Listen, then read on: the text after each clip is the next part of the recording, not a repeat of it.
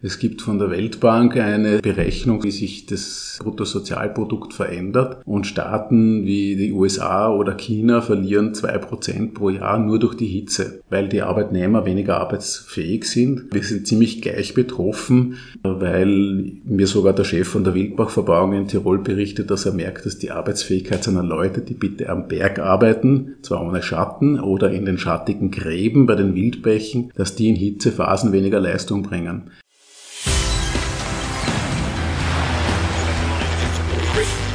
Gut zu wissen, der Erklärpodcast der Tiroler Tageszeitung. Hallo und herzlich willkommen zu einer neuen Folge unseres Gut zu wissen Podcasts. Heute wieder mit mir Renate Bergtold. Wenn alle Verbrennungsabgase in Österreich verschwinden würden, würden wir zwei gesunde Lebensjahre dazu gewinnen.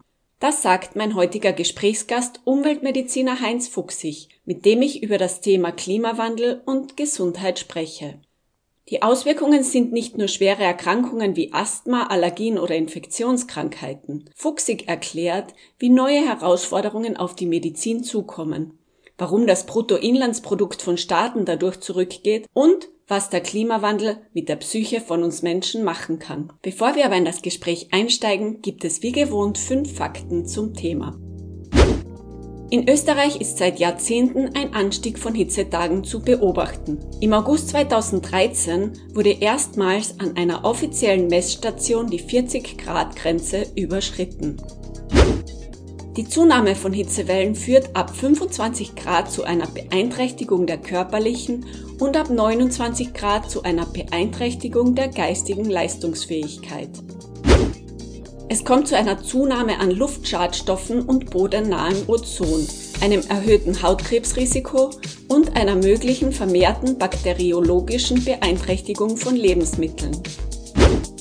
Der Anstieg der jährlichen Durchschnittstemperatur ist verbunden mit längeren Vegetationsperioden und dadurch einer längeren Pollenflugsaison, einer verstärkten Ausbreitung von Krankheitsüberträgern sowie von Allergenen und giftigen Pflanzen- und Tierarten. Durch die Folgen von extremen Wetterereignissen wie Überschwemmungen, Muren, Stürmen etc kann es zu einem ansteigenden Risiko für Verletzungen und Todesfällen kommen. Außerdem zu einer Beeinträchtigung der Wasserversorgung durch bakteriologische Verunreinigung oder zu vermehrten Schimmelpilzbefall. All das und mehr bespreche ich aber jetzt mit unserem Experten Dr. Heinz Fuchsig. Einen schönen guten Morgen. Ich danke, dass Sie sich die Zeit für uns nehmen. Guten Morgen, gerne. Wir sprechen heute über die Auswirkungen der Klimakrise auf unsere Gesundheit. Ein sehr weites Feld, würde ich mal behaupten. Sehen Sie in Ihrer täglichen Arbeit jetzt schon direkte Auswirkungen? Wir sehen sehr viel. Ich muss dazu sagen, ich habe praktisch keine Patientenbetreuung. Da habe ich speziell als Arbeitsmediziner Hautpatienten und da ist schon vorgekommen, dass Personen ihre Arbeit verloren haben, weil sie unter den Handschuhen so geschwitzt haben, dass das Handekzem keine Chance hatte abzuheilen. Und wenn die Umgebungstemperaturen ständig hoch sind, dann schwitzt man eben mehr darunter. Das ist so ein ganz, ganz kleiner Aspekt von vielen Dingen, die oft einmal überraschend sind, aber dann logisch, dass man sagt, wenn sich die Rahmenbedingungen verändern, dann muss man darauf darauf reagieren und wenn man nicht mehr reagieren kann, dann hat irgendetwas ein Ende. Also merkt man das schon deutlich, dass sich in den letzten Jahren die Rahmenbedingungen schon verändert haben? Ja, sie ändern sich nicht nur erst in den letzten Jahren, man muss schon sagen Jahrzehnte. Wir haben uns sehr gut angepasst. Wir tragen eine andere Kleidung. Bei meinem Großvater war die Standardkleidung eine lange Unterhose und einen Anzug darüber. Ja? Wer das heute trägt, sagt, das ist im Hochwinter ein Problem, weil es mir zu warm wird. Wir haben keine nicht klimatisierten Autos mehr zum Beispiel. Sehr viele Büros sind standardmäßig klimatisiert. Wir haben teilweise in der Ernährung andere Dinge. Wir haben aber auch im globalen Maßstab zum Beispiel fast schon 50 Prozent des Fischfangs durch Fischzucht, ja, weil eben Meere leerer werden. Das hat jetzt nicht unbedingt mit dem Klimawandel direkt zu tun, aber letztlich hängt alles irgendwo zusammen. Wir haben stärkere UV-Exposition durch diese Hitze. Welche Auswirkungen kann man hier erkennen für unsere Gesundheit? Ja, da muss man ein bisschen vorsichtig sein, weil Wärme ja nicht automatisch bedeutet mehr UV-Strahlung. Also Mount Everest haben sie vielleicht minus 40 Grad und eine extrem harte UV-Strahlung.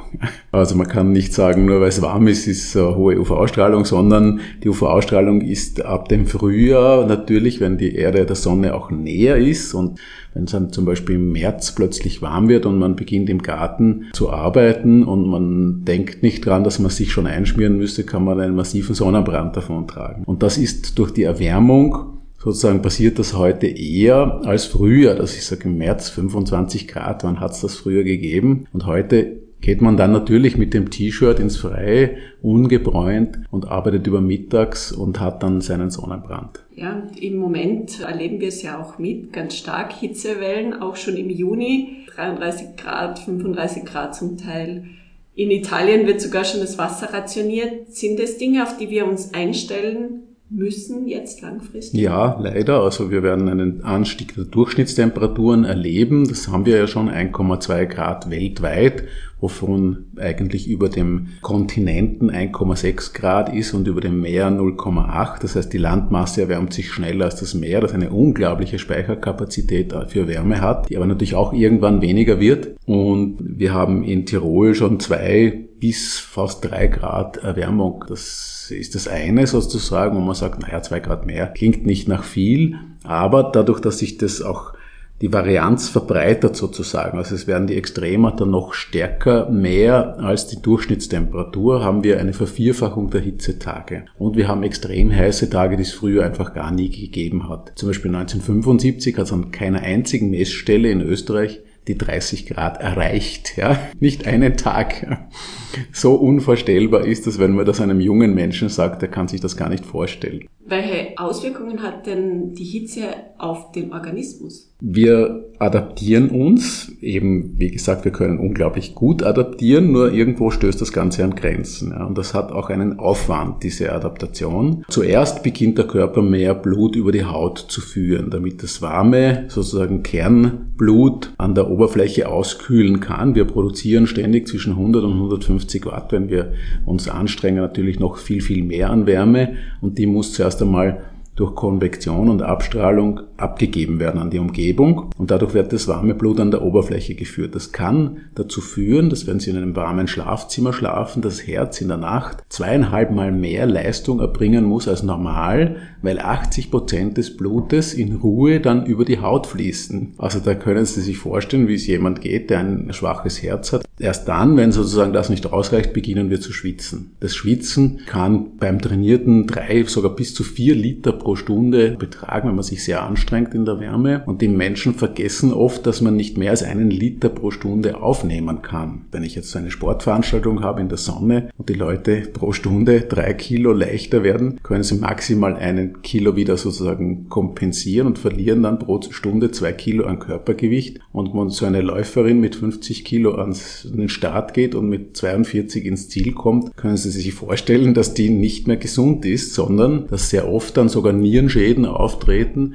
weil der Hahn zu stark konzentriert werden müssen und die Menschen bis hin zu einer Muskelauflösung erleben, sogenannte Rhabdomyolyse, wo dann der, der zerfallende Muskel die Nieren zerstört und es auch zum tödlichen Multiorganversagen kommen kann. Gell? Also man denkt immer, ja, die ganz Alten und die, die Säuglinge und die natürlich chronisch Kranken, da gibt's viele Erkrankungen, die hitzeempfindlicher machen. Aber worauf wir nicht vergessen dürfen, sind die Hitzköpfe oder die Draufgänger, ja, die dann draufgehen, weil sie in der Sonne weiterarbeiten, weil halt äh, Pönale droht und der Beton kommt und das geht schon noch. Oder die Sportler, die sagen, ja, ich bin ja super trainiert und ich bin so quasi unbesiegbar oder wie auch immer und dann vergessen auf ihren Körper zu hören und sich zu Tode quälen. Aber das sind ja nicht nur die Hitzköpfe, wenn ich da jetzt anknüpfen darf. Sowas wie in den südlichen Ländern, wo man die Hitze etwas mehr gewohnt ist, da gibt's die Siesta.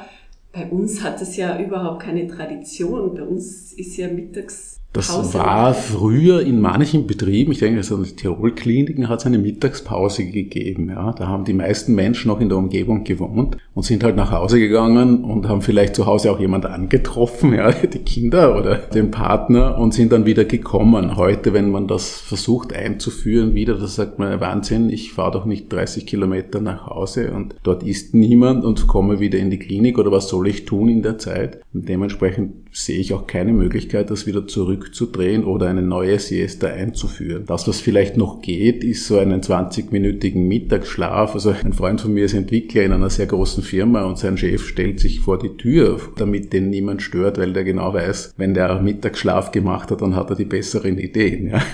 Aber wenn Sie jetzt sagen, früher dachte man halt immer, die Schwangeren, die Älteren sind besonders betroffen. Hat das jetzt langfristig Auswirkungen tatsächlich auf uns alle oder gibt es welche, die mit diesem Hitzestress auch recht gut umgehen können? Naja, wenn Sie jetzt eine leichte Arbeit im Mittelgebirge haben und da das Temperaturen nicht über 30 Grad gehen, dann kann man sich sehr gut daran adaptieren. Oder der Bergbauer, der die schwere Arbeit am Vormittag verrichtet, wird auch nicht an der Hitze massiv leiden. Es gibt von der Weltbank eine Berechnung sozusagen, wie sich das GDP, also das Bruttosozialprodukt verändert. Und Staaten wie die USA oder China verlieren zwei Prozent pro Jahr nur durch die Hitze, weil die Arbeitnehmer weniger arbeitsfähig sind. Ich fürchte, Österreich ist da nicht simuliert worden, aber wir sind ziemlich gleich betroffen weil mir sogar der Chef von der Wildbach-Verbauung in Tirol berichtet, dass er merkt, dass die Arbeitsfähigkeit seiner Leute, die bitte am Berg arbeiten, zwar ohne Schatten oder in den schattigen Gräben bei den Wildbächen, dass die in Hitzephasen weniger Leistung bringen. Vielleicht auch, weil sie teilweise unausgeschlafen sind, weil sie in zu warmen Umgebungen schlafen mussten. Und das sind halt alles zusammen Dinge, die wirklich der Wirtschaft massiv schaden. Und in Ländern, wo es ohnehin schon sehr heiß ist, wie zum Beispiel Brasilien oder Indien, ist das natürlich noch viel, viel dramatischer. Also meine Tochter war zum Beispiel in Costa Rica und die hat dort mitgearbeitet in einem Projekt und die hat gesagt, ab 11 Uhr am Vormittag sind sie nur mehr in der Hängematte gelegen und haben geschwitzt, ja, weil jede kleinste Bewegung zu einem massiven Schweißausbruch führt und man eigentlich nicht mehr wirklich arbeitsfähig ist. Das führt bis dahin, dass ein indischer Professor gesagt hat, sie haben 350 Millionen Menschen, die zunehmend nachts arbeiten, weil sie körperlich schwer arbeiten und es tagsüber dafür zu heiß ist. Denken wir jetzt zum Beispiel an Frauen in Westafrika, die in einer ähnlichen Klimazone ausgesetzt sind, also warm und feucht. Die müssen dann in den Morgenstunden arbeiten, weil wenn sie in der Nacht arbeiten, sind sie natürlich gefährdet, dass sie vergewaltigt werden, was auch immer. Und das wird also zunehmend ein Riesenproblem. Wie sieht es denn auf der Seite von Infektionskrankheiten aus? Kann man auch hier davon ausgehen, dass es da eine Erhöhung gibt? Bei uns ist Gott sei Dank, sage ich einmal, zum Beispiel die Lebensmittelproduktion etwas, was sehr hohen Standards unterworfen ist. Zum Beispiel in der Hühnerzucht ist eine Salmonellenimpfung inzwischen gang und gäbe. Und da wäre sonst die höhere Temperatur natürlich auch für ein Verderben von Lebensmitteln eine große Gefahr. Es gibt dafür mehr Campylobacter Durchfallinfektionen. Also man sollte im Sommer dann natürlich, je heißer es ist, umso mehr darauf achten, dass man seine Sachen gut kühlt und nicht einer Überwärmung aussetzt. Schimmel zum Beispiel kommt auch mehr vor, weil es nicht nur heißer wird, sondern oft auch feuchter. Ja, auch in Kellern zum Beispiel wird immer mehr eine Kellerentfeuchtung notwendig. Das ist zwar auch nicht energiesparsam, aber bevor der ganze Keller verschimmelt, muss man das wohl angehen.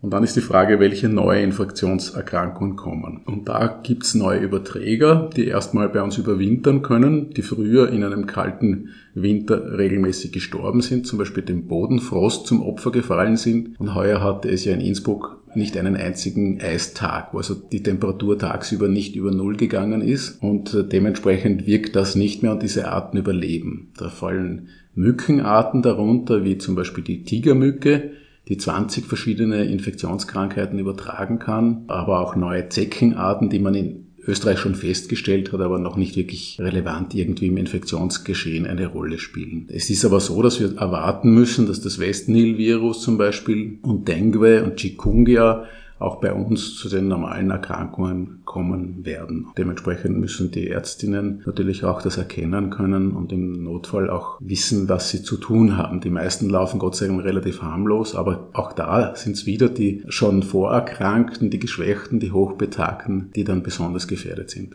Ist man darauf medizinisch schon eingestellt? Teilweise ja, teilweise nein. Also ich glaube, es hat inzwischen jeder Arzt gehört, dass diese Dinge kommen. Ob es in der Routinediagnostik schon dabei ist, bezweifle ich. Wie schaut's aus mit Zecken? Die leben ja jetzt auch länger durch diese warmen Perioden. Es hat sogar schon Jahre gegeben in den letzten Jahren, wo Tirol die höchste Rate hatte an FSME, wo wir gesagt haben, früher war das bei uns fast unbekannt und durch eben die höheren Temperaturen geht das fast bis auf 2000 Meter hinauf inzwischen das Vorkommen der Zecken. Und was auch interessant ist, wenn wir die Fichtenwälder ersetzen müssen, durch Eichen- und Buchenwälder. Dann gibt's Bucheckern und Eicheln. Und wenn wir keine Hüttewirtschaft haben, dass wir wieder die Schweine in den Wald tragen, dann werden diese Dinge von den Mäusen gefressen und die Mäuse werden von den Zecken befallen. Und dementsprechend müssen wir noch mit noch mehr Zecken rechnen. Also es wird heute zunehmend schwierig, auch für die Forstwirtschaft oder wenn Sie Stadtbäume pflanzen wollen, muss man sagen, gibt der Baum Allergene ab, wird der von irgendwelchen Parasiten befallen, wie einem Eichenprozessionsspinner, der wieder sehr, sehr allergene Haare hat, wo die Leute furchtbares Hautjucken bekommen. Oder hat er noch andere äh, Sachen und dann muss er im Winter Salz vertragen und im Sommer Dürre und extrem hohe Temperaturen. Also ich bewundere äh, die Forstwirtschaft, wenn sie sozusagen für jeden Standard den richtigen Baum findet. Apropos Allergene, das war ein gutes Stichwort. Auch Allergiker werden sich künftig vermutlich durch den Klimawandel auf stärkere Belastung einstellen müssen, oder? Ja, leider teilweise stärker, teilweise länger. Ja, also es fängt inzwischen manches im Januar schon zum Blühen an, also gewisse Bäume. Und es geht dann bis November, bis das letzte aufhört zu blühen. Das, was besonders dramatisch ist, ist Ambrosia. Da hat eine Pflanze Millionen von Pollen, die sie abgibt. Und die sind sehr klein, also die werden nicht nur in den oberen Atemwegen fallen die sozusagen aus und äh, machen dort ihre Symptome, sondern die gehen teilweise in die Bronchien und erzeugen da Asthma. Und das ist von Ungarn schon ganz Ostösterreich praktisch fast betroffen. 11 Prozent der Österreicher haben schon eine Sensibilisierung, was nicht heißt, dass sie allergisch reagieren, aber es ist die erste Vorstufe. Und das fängt dann zu blühen an, wenn die Gräser aufhören. Also wenn man eine starke Gräserallergie hat und dann noch Ambrosia, also dieses Traubenkraut, auf das allergisch reagiert, dann ist man wirklich arm dran, muss man sagen. Kommt es jetzt zu vermehrten Fällen von Allergien? Also die Allergien haben die letzten Jahrzehnte stark zugenommen. Also man muss schon sagen, 60, 70 Jahre zurück, da war das kaum bekannt. Und heute hat jeder fast in der Familie jemanden, der allergisch reagiert. Wir sind jetzt auf einem sehr hohen Niveau, also ein Drittel der Menschen sind Allergiker, aber es ist zu befürchten, zum Beispiel in Tokio ist es jeder Zweite, dass wir auch dorthin kommen langfristig. Und was ein neues Phänomen ist oder früher eigentlich nicht gekannt wurde, vielleicht hat es vereinzelt auch schon gegeben, ist das sogenannte Thunderstorm Asthma, also das Gewitterasthma, weil die horizontalen Stürme, also die West-Ost-Winde zum Beispiel, da ist noch nicht sicher, dass die durch den Klimawandel zunehmen in Europa. Was aber sicher zunimmt und zugenommen hat, sind die vertikalen Stürme. Dadurch, dass mehr Energie durch mehr Hitze sozusagen da ist, steigen die Gewitterwolken höher auf und die Geschwindigkeiten in so einer Wolke senkrecht nach oben können 200, sogar bis zu 400 kmh betragen und dann werden die Pollen hochgerissen laden sich elektrisch auf und zerplatzen dadurch oder sie frieren in der Höhe und im Frost-Tauwechsel sozusagen werden sie durch das Eis aufgebrochen und dann fallen auch die Pollenbruchstücke wieder herunter. Natürlich die Luft muss ja irgendwo hin, also die geht hinauf und wieder hinunter. Und die Menschen, die diese Pollenbruchstücke einatmen, das geht dann auch in die tieferen Atemwege hinein, weil die eben so klein werden. Und dann kann man als Heuschnupfenpatient plötzlich Asthma Symptome haben. Bekannt geworden ist das doch in Melbourne, da hat es vor wenigen Jahren mehrere Gewitterzellen gegeben, die über die Stadt gekommen sind, gerade in der Blühzeit und da sind 600 Leute auf Intensivstation gekommen und 10 gestorben an Asthma. Man geglaubt hat, man hat Asthma eigentlich mit den modernen Medikamenten im Griff. Ich habe in der Apothekerkammer kürzlich referiert und habe gesagt, bitte legen Sie viele Asthma-Medikamente sozusagen auf Reserve, wenn sowas kommt oder wenn Waldbrände kommen, die dann nicht nur in die Höhe gehen, sondern dass diese ganzen Abgase auch wieder herunterkommen, dann werden wir einige Leute erleben, und zwar sehr viele, die Lungenprobleme bekommen. Ah, ich wollte gerade anmerken, es ist ja nicht nur die Pollenbelastung, es ist ja auch der Feinstaub, der unseren Lungen da zu kämpfen gibt. Ja, also wir haben, man muss schon sagen, äh, sehr viel getan für eine gesunde Luft, Gott sei Dank. Also wenn wir die ganzen Euro 1, 2, 3, 4, 5 und jetzt kommt dann Euro 7 beim Pkw und beim Lkw ist es Euro 6 mit Partikelfilter. Das ist sozusagen ein großer Segen, um den Ultrafeinstaub, die ganz, ganz kleinen Partikel, die auch ins Blut übergehen, zu reduzieren. Da haben wir noch die große Aufgabe vor uns, die alten Lkw, die vor 2014 auf den Markt gekommen sind und Baumaschinen bis 2019, die nachzurüsten. Die Schweiz und Israel haben das gemacht aus wirtschaftlichen Überlegungen, weil sie sagen, die Folgeschäden dieser Partikel sind so hoch, 71 Prozent der Schäden trägt die Wirtschaft, dass es völlig unverantwortlich ist, solche Fahrzeuge im großen Stil noch fahren zu lassen ohne diese Filter. Die haben sogar die Bodenseeschiffe und die Dieselloks alle mit Partikelfiltern nachgerüstet. Hier laufe ich seit 20 Jahren mehr oder weniger gegen die Wand und es wird nicht verstanden, dass das ein viel, viel größeres Problem ist als das der Stickoxide. Stickoxide darf man aber trotzdem nicht kleinreden, weil sie auch Vorläufer für Ozon sind und wenn es besonders heiß ist und so eine Hitzeperiode lange dauert, durch die UV-Strahlung der Sonne wird das Stickoxid in Ozon sozusagen gespalten, vereinfacht gesagt. Und Ozon ist ein Reizgas. Und das führt zum Beispiel zu einem verringerten Lungenwachstum bei Kindern und im Akutphasen, also wenn sie über 180 Mikrogramm drüber kommen pro Kubikmeter, das ist die Warnstufe, dann können Sie auch Atemwegssymptome bekommen. Und ich kann nur jedem Veranstalter von Sportveranstaltungen auch raten, das dann abzubrechen oder die Veranstaltung nicht stattfinden zu lassen, wenn Sie am Nachmittag irgendeinen äh, Radrennen machen oder sowas und die Leute stundenlang in hohen Ozonkonzentrationen sich sehr stark anstrengen müssen, das ist nicht gut. Aber wie sind da bei uns in Tirol oder in Österreich die Belastungen? Weil mit China kann man sie Gott sei Dank hoffe ich noch nicht nein. Nein, Nein, nein, also die Chinesen tun auch sehr viel. Die sind zum Beispiel von Euro 2 ohne Zwischenstufe auf Euro 6 beim LKW umgestiegen. Also die gehen in einem Tempo in der Verbesserung der Luft und bei dem Ausbau der erneuerbaren Energien, wo wir uns nur die Finger abschlecken können. Also die überholen uns da mit einem riesen Tempo, auch bezüglich eben sauberer Luft. Also noch ist es viel, viel schlechter als bei uns, aber irgendwann werden die vielleicht sogar bessere Luft haben als wir. Und bei uns ist es so, dass man eben sagt, bei einer langen Hitzephase, abgesehen von der Wärmebelastung, sollte man bitte immer auch auf die Ozonwerte schauen. Und wenn Vorwarnstufe ist und man ist Asthmatiker, sollte man es lassen. Bei Warnstufe sollten es alle lassen. Die starke Anstrengung. Wie merke ich denn als Normalsterblicher, dass eine hohe Ozonbelastung besteht überhaupt? Man merkt vielleicht, dass die Augen brennen eher. Also das ist auch gewisse Stoffe der Tränenflüssigkeit werden durch Ozon zersetzt. Und wenn Sie sich lang anstrengen, merken Sie es mit Hustenreiz und Brustschmerzen. Also ich bin mal sechs Stunden Rennrad gefahren, komme dann nach Hause und habe das Radio aufgedreht und denke mal, es ist ja unglaublich, was sich für ein Hustenreiz und Brustschmerz habe und dann war die erste Meldung im Radio, heute wurde die höchste Ozonkonzentration seit jemals gemessen. Genau gewusst, woher die Beschwerden kommen. Wenn man das jetzt länger aushalten muss oder der Körper das länger aushält, was sind denn typische Erkrankungsbilder, die dadurch entstehen? Also alles, was sehr viel mit der Luft zu tun hat und äh, empfindlich ist, eben die Augen und eben die Bronchialschleimhäute, die werden sozusagen äh, verhärtet. Ja, das ist also eine Fibrose auch, eine Lungenfibrose, die entstehen kann. Die Elastizität nimmt ab, sogar die Haut wird ein bisschen geschädigt. Ich möchte jetzt aber nicht nur sozusagen da nur negative Nachrichten verbreiten. Ja, also es ist Gott sei Dank nicht so häufig und wenn dann die Warnstufe auch im Radio durchgesagt wird, dann sollte man halt bitte seinen Sport in die Morgenstunden verlegen und nicht am Abend oder zum Mittag sich voll anstrengen. Wenn wir schon bei nicht nur schlechte Nachrichten sind, was sind denn gute Auswirkungen auf den Körper, die dieser Wandel mit sich bringen könnte? Also das erste ist sozusagen indirekt, indem wir weniger heizen müssen. Das ist also ganz deutlich. In Innsbruck sind die Heizgradtage seit 1980 um 40 Prozent zurückgegangen und ich kann jetzt mit Luftwärmepumpen zum Beispiel im Inntal praktisch jedes Haus zufriedenstellend beheizen. Das wäre früher nicht gegangen, weil man gesagt, unter 10, minus 10, unter minus 15 Grad hat die einen schlechten Wirkungsgrad. Ja, wann hat es zuletzt minus 15 Grad gehabt? Ich glaube 2012. Also ist zehn Jahre her und wie gesagt, heuer war jeder Tag mit Plusgraden verbunden und wenn dann die Luftwärmepumpe läuft, dann ist sie hocheffizient. Also das ist das eine. Das wird auch zum Beispiel beim Auto, die Kaltstarts, das ist natürlich auch beim 0 Grad was anderes als bei minus 10. Wir können körperlich sozusagen das ganze Jahr über Rad fahren. Früher waren 100 Tage Schneelage in Innsbruck normal. Da waren also nur ganz äh, Verwegene mit dem Fahrrad unterwegs und heute sind das vielleicht zwei, drei Tage, wo wirklich relevant Schnee auf dem Radweg liegt und den Rest des Jahres kann man mehr oder weniger durchfahren.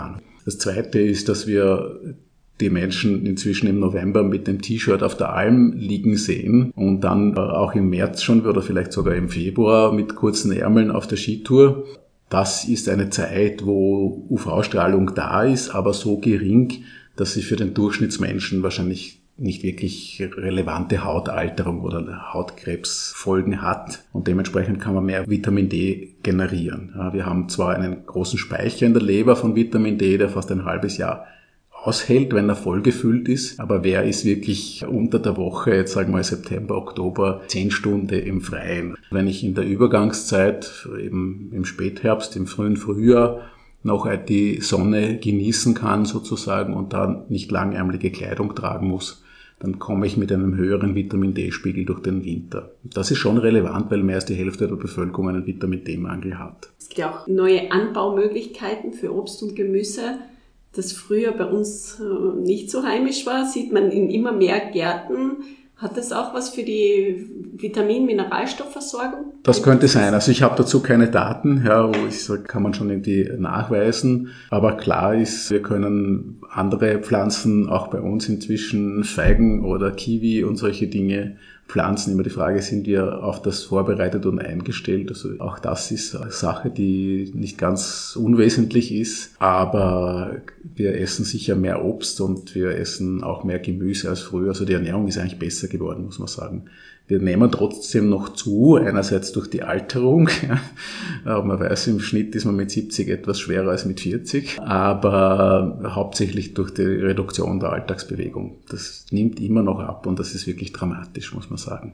Und ich gehe mal nicht davon aus, dass durch das vermehrte Schwitzen der Körper so stark beansprucht wird, dass wir jetzt ein paar Kilos verlieren. Nein, aber es kann sein, dass man dann die Lust auf Sport verliert oder dass es einfach wirklich definitiv zu heiß ist für Sport und dass man sich deswegen weniger bewegt. Also ich gestehe es ein, ich hatte auch schon den Gedanken an ein E-Bike, weil wenn es dann 38 Grad hat, wenn ich nach Hause fahre nach der Arbeit mit dem Fahrrad, dann äh, würde man sich wünschen, dass man einen künstlichen Fahrtwind hat. Und generell muss man schon festhalten, auch wenn es positive Auswirkungen gibt, muss man den Klimawandel trotz allem stoppen. Was würden Sie jetzt sagen, was, wo ist da die Politik gefordert in den nächsten Jahren? Ja, wir haben immer die Politiker, die, die sozusagen dem Volk entsprechen. Ja, wir wählen sie selber und äh, die Politik wird sich hüten davor, völlig unpopuläre Maßnahmen zu treffen. Man hätte schon lange, also zum Beispiel hat es mal einen Beschluss gegeben für eine ökosoziale Marktwirtschaft, das war 1989. Wenn das umgesetzt worden wäre, dann hätten wir heute weniger Zersiedelung, weniger Autoabhängigkeit und viele andere Dinge mehr. Wir haben als Ärztekammer zu der jetzigen ökosozialen Steuerreform Stellung genommen und gesagt, es muss eine ökosoziale sozial vitale Steuerreform sein, damit endlich auch Gesundheit berücksichtigt wird. Also das ist wirklich etwas, wo die Rahmenbedingungen auch bestimmen. Also